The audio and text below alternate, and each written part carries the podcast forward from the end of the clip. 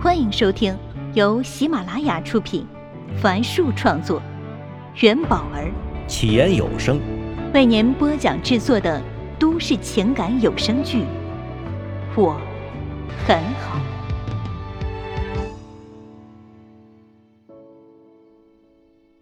请听第九集。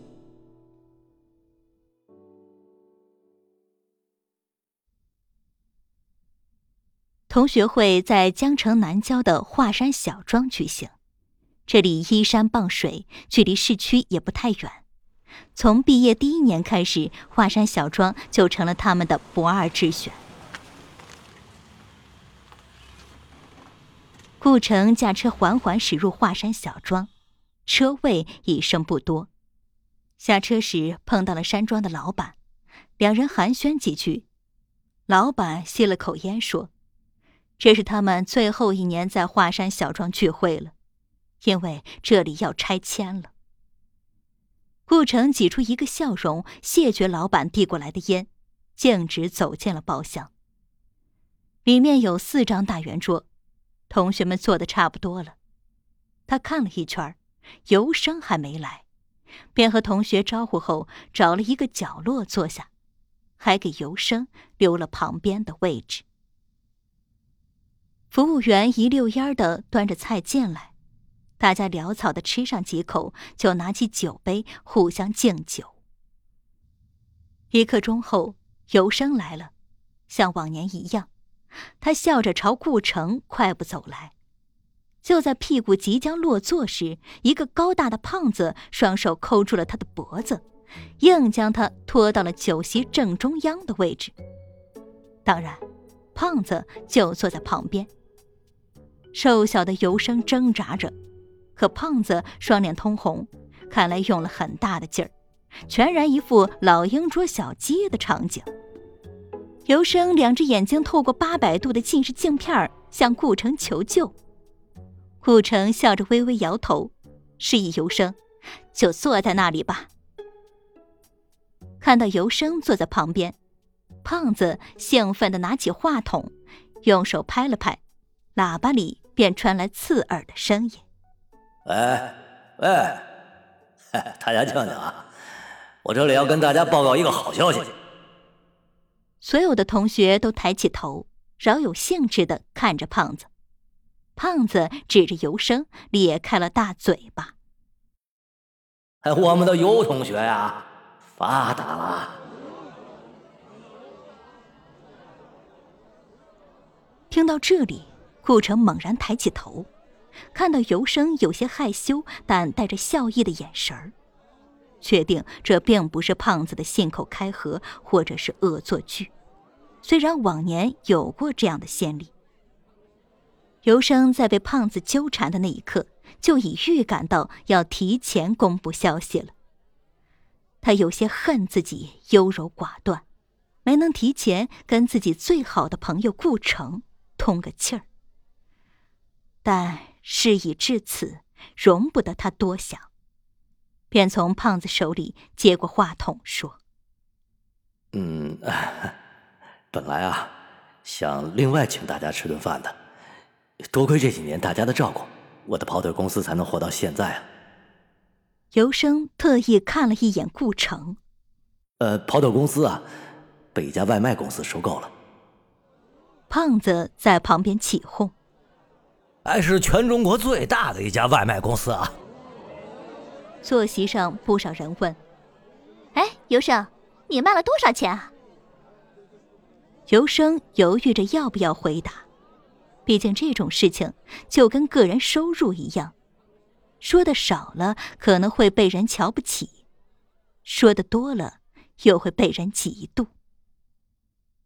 胖子抓住尤生的右手举了起来。下面有人高声喊道：“五百万啊！”啊呸！胖子假装鄙视着说：“单位是千万，好吗？而且尤生已经是这家外卖公司江城分公司的副总经理了。”包厢里很多人倒吸一口气，他们成群结队走到尤生身边，围着他敬酒。一个拿着酒杯本已走向顾城的男同学，也转头走向了尤生。顾城尴尬的放下酒杯，他知道，那个同学开了一家小小的职场，或许是想从尤生那里拿到点儿外卖盒子的订单吧。顾城猛喝了几口酒，酒气让他全身躁动。看着尤生那边热火朝天的场面，他有些鄙视自己。难道他就不为最好的朋友开心吗？为什么从听到这个消息后就感觉五味杂陈，唯独缺少了开心？顾城茫然的站起来，环顾四周。想起了大学毕业后第一年的同学会，那也是华山小庄投入运营的第一年。毕业后，顾城进了江城电视台，成为出镜记者，是同学里最风光的，还顺手帮了同学几个忙。在同学会上，大家纷纷和他敬酒。很多话题都是围绕他展开的，而尤生却像一个隐形人，孤零零的坐在角落里。顾城好奇的走向尤生，却被胖子拦住了。“哎，顾大记者，这杯酒你一定要喝啊！我可是真要谢谢你啊！如果没有你，那个不要脸的房东……”他还不退我押金呢！哎，说完，胖子一饮而尽。顾城抿了一口苹果汁。啊，哎，这尤生怎么了？怎么一个人坐在那儿啊？胖子的脸红彤彤的，斜睨了一下。啊，尤生啊，到现在都没正经工作。哎，据说呀。破了我们管理系的记录了。什么记录？这个你都不知道啊？哼，尤生啊，去找工作，面试了二十次，都被刷下来了。据说呀，连肯德基都不要他当服务员。胖子忍不住扑哧一声笑了出来。顾城担忧的看了一眼尤生，这时。尤生也看向了他，随后又低下了头。哎，这也不能怪别人，你看他，才一米六身高，长得寒碜吧？穿的也土里土气的。哎呀，这尤生真是选错了专业呀！他应该选理工科，选什么管理系？哎，你说像他这样的去管理别人，别人能信服吗？聚会结束后。顾城开着电视台那辆半旧不新的桑塔纳采访车，带着另外四个同学回城。路过离华山小庄不远处的石桥时，看到尤生正在一个人往前走。车在尤生身边停下，顾城探出头喊道：“哎，尤生啊，上车吧，我们一起回去。”尤生站住。怯怯的看了一眼顾城和车里的人，面露犹豫。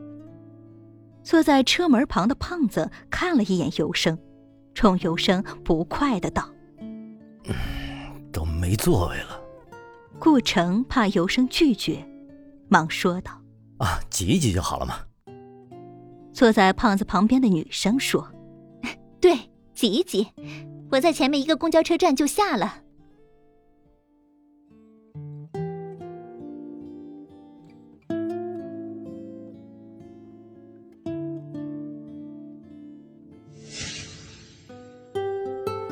本集已为您播讲完毕，感谢收听。